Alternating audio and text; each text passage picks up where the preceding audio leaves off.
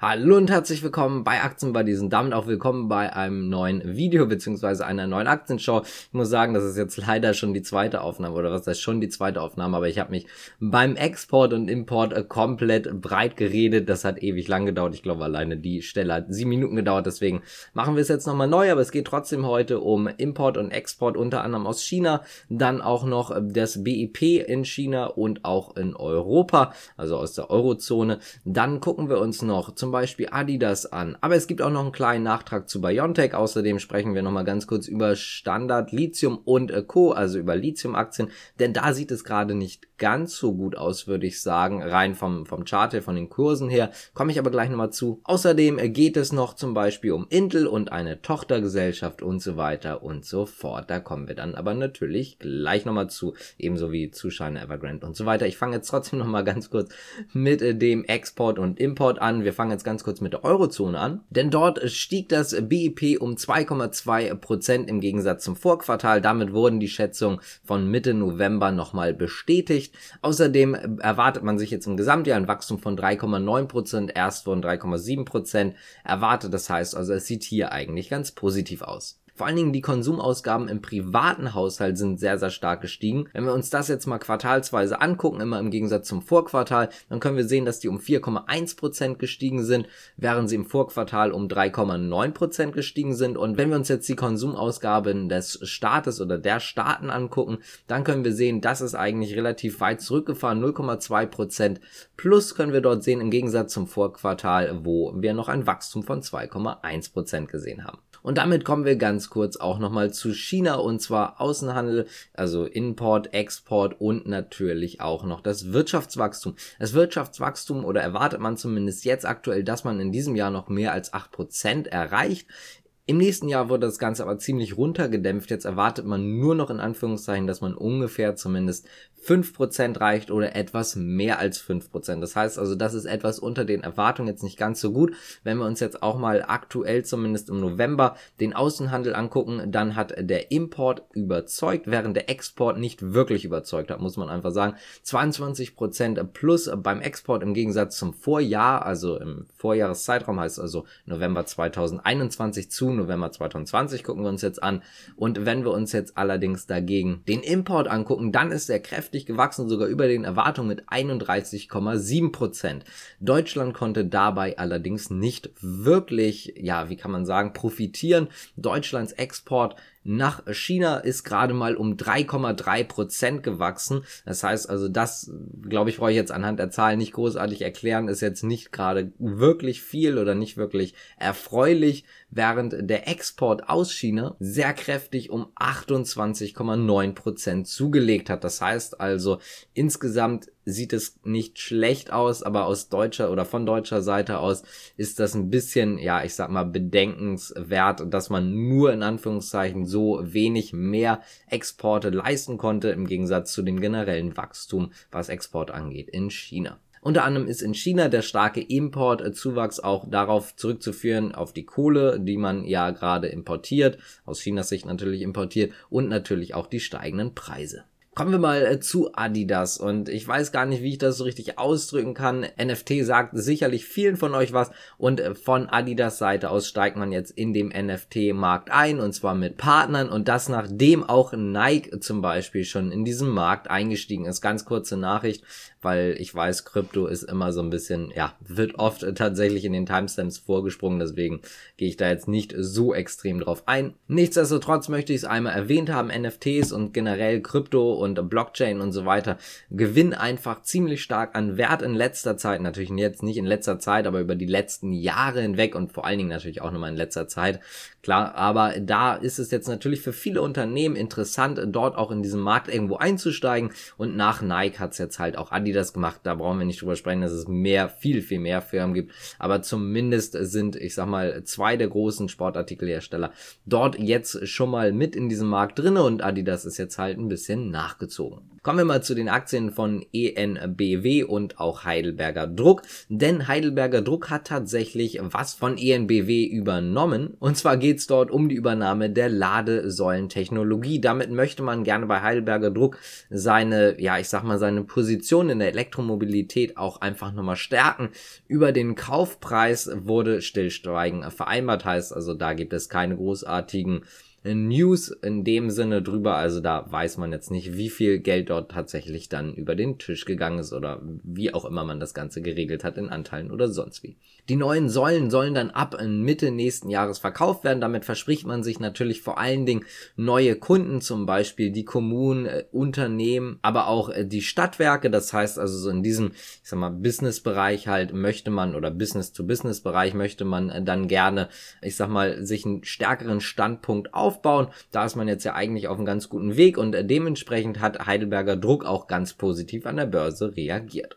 So, ich würde sagen, wir kommen mal ganz kurz äh, zwischendurch äh, zum Nachtrag äh, zu Biontech, ganz einfach deswegen, weil wir es gestern nicht erwähnt hatten. Da hatte ich das Video leider zu früh aufgenommen. Äh, Biontech ist ja unter anderem gestern ziemlich stark abgestürzt, obwohl es tatsächlich so ist, dass BioVac, also ich sag mal, das Partnerunternehmen von Pfizer und auch Biontech Anfang 2022 anfangen wird, den Impfstoff dann dementsprechend in Afrika herzustellen. Der Wirkstoff wird dann tatsächlich importiert und die Fertigstellung wird dann halt dementsprechend in Afrika passieren. Das heißt also, man hat dort einen relativ neuen Markt oder einen ganz neuen Markt im Prinzip, den man oder der jetzt kaum betreten ist bisher und dementsprechend äh, profitiert die Aktie eigentlich, könnte man denken, aber man muss sagen, Sell on Good News letzter oder in letzter Zeit einfach relativ oft bei BioNTech und Co.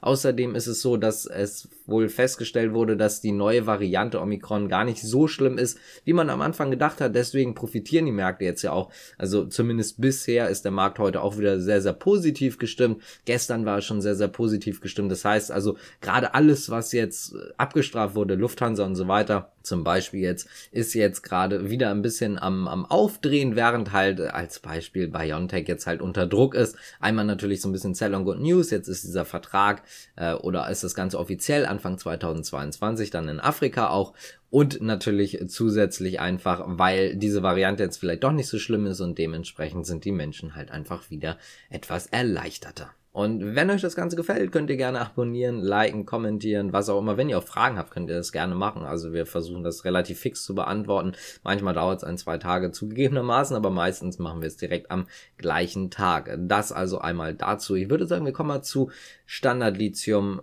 Lithium, also Robtech und so weiter und so fort. Und die sind gerade ziemlich, ja, ich sag mal, charttechnisch im Abwärtstrend. Das Problem, was wir hier einfach haben, ist einfach schlichtweg, dass man natürlich ein, sehr, sehr großes Potenzial hat, dass das aber einfach noch sehr, sehr lange dauert, bis man dort wirklich mal Profit macht, bis man jetzt nicht immer nur Minus schreibt, sondern bis man halt wirklich auch mal Geld rausbekommt. Und das ist so ein kleines Problem natürlich, das wissen die Anleger auch selber, aber die Aktien wurden sehr, sehr hoch gehypt. Das heißt also, viele Aktien sind extrem stark gestiegen und da sehen wir jetzt einfach im Gesamtumfeld eine, eine negativere Markteinstellung Einstellung ganz einfach deswegen, die Aktien sind sehr hoch, es dauert aber noch länger, bis diese Aktien dann wirklich auch mal Geld verdienen und deswegen ist es halt gerade einfach so, dass sie so ein bisschen abgestraft werden. Das heißt also, so eine kleine Beruhigung mal von meiner Seite aus, wenn ihr jetzt überzeugt von diesen Unternehmen seid, überzeugt davon seid, dass die Elektromobilität sich durchsetzt und so weiter, dann ist das natürlich jetzt keine schlechte Investition. Der Punkt ist jetzt nur einfach, diese Aktien sind sehr, sehr hoch bewertet und dementsprechend kann es halt auch einfach mal Zurücksetzern kommen. Das passiert halt gerade und das ist halt einfach im Gesamtmarktumfeld, da denke ich mal, ist relativ offensichtlich. Es gibt jetzt aber keine fundamental schlechte Nachricht, äh, dass irgendwie zum Beispiel eine neue Technologie oder sowas gekommen ist. Sowas gibt es nicht. Da kann ich euch beruhigen, wenn ihr investiert seid. Aber es ist halt einfach gerade ein generell relativ schlechtes Marktumfeld. Generell glaube ich, muss ich aber auch nichts dazu sagen, wenn ihr euch die Charts anguckt, wie die gestiegen sind. War klar, dass wir irgendwann mal eine kleine Abkühlungspause haben. Ist jetzt halt gerade muss man mitleben oder halt nicht. Und wenn man damit nicht leben kann, dann sollte man sich vielleicht überlegen, diese Aktien zu verkaufen. Ist natürlich aber generell keine Anlageberatung. Kommen wir mal äh, zu BMW, denn die haben einen Meilenstein erreicht, würde ich jetzt sagen, eine Million elektrifizierte Fahrzeuge. Das heißt also natürlich nicht nur voll Elektro, aber elektrifiziert, heißt also zum Beispiel auch Plug-ins oder Hybriden und so weiter. Und es ist so, dass sie damit äh, den Meilenstein eigentlich relativ fix erreicht haben. Der nächste Meilenstein wird auf Ende 2023 angepeilt und zwar zwei Millionen Fahrzeuge. Das heißt also jetzt innerhalb der nächsten ja, sagen wir mal, guten zwei Jahren möchte man jetzt die nächste Million elektrifizierte Fahrzeuge verkaufen. BMW profitiert unter anderem vielleicht von der Nachricht, unter anderem aber auch einfach, weil wir ein sehr, sehr gutes Marktumfeld haben. Ich würde sagen, sie sind auf jeden Fall leicht über dem Gesamtmarkt, zumindest jetzt aktuell, aber jetzt auch nicht eindeutig. Aber die Nachricht wird auf jeden Fall nicht negativ aufgenommen, aber hat jetzt auch keine ganz große Rolle gespielt bei dem, ja, oder bei der Stärke von BMW aktuell, was den Aktienkurs angeht. Intel konnte heute richtig profitieren. Seit langer Zeit mal wieder der erste, ich sag mal, Befreiungsschlag. Und das liegt an einer ganz einfachen Nachricht. Mobileye habt ihr vielleicht schon mal mitbekommen. Fahrassistenzsystem von Intel und äh, die sollen tatsächlich an die Börse kommen. Das heißt also, die trennt man ein bisschen ab, um das jetzt mal so freundlich zu sagen, um einfach natürlich, oder was heißt um damit, aber man kann damit halt einfach einmal die Aktien einzeln bewerten. Außerdem ist es selbstverständlich so, dass man damit nochmal Kapital reinbekommen kann, beziehungsweise Kapital reinbekommen wird. Und insgesamt soll diese Tochter dann halt an die Börse gehen. Wobei soll an die Börse gehen, ist so ein bisschen relativ, war an der Börse, wird wieder an die Börse gehen. Denn Intel hat Mobileye 2017 äh, für 15 Milliarden gekauft. Ursprünglich ist Mobileye nämlich 2014 an die Börse gegangen. 15 Milliarden haben sie jetzt also dafür ausgegeben, US-Dollar natürlich in dem Fall 2017. Und laut vertrauten Personen, also die da intern auch so ein bisschen drinne sind, peilt man wohl einen Börsenwert von 50 Milliarden an. Das, oder was das peilt man an, aber man geht davon aus, dass der Börsenwert von Mobileye ungefähr bei 50 Milliarden US-Dollar liegt. Wenn ihr das Video hier seht, dann könnte es tatsächlich schon sein, dass es genauere Informationen gibt, denn am heutigen Abend möchte Intel gerne neue Pläne zu ihrer Tochter Mobileye vorstellen. Eventuell kommt dann auch schon eine Ansage, wann es dann an die Börse gehen soll. Wie gesagt, das Ganze sind jetzt erstmal nur im Prinzip Insider-Gerüchte, also einfach Leute, die da sehr nahestehend sind, sei aber wohl auch laut Experten einfach schlichtweg nicht unsinnig, sie an die Börse zu bringen, wird man also sehen, wie es dann heute Abend ausgeht, werden wir dann sicherlich innerhalb dieser Woche auf jeden Fall auch nochmal besprechen. Kommen wir mal zu Herbert Dies und Volkswagen. Da gibt es jetzt ja schon seit längerer Zeit den großen oder relativ großen Streit.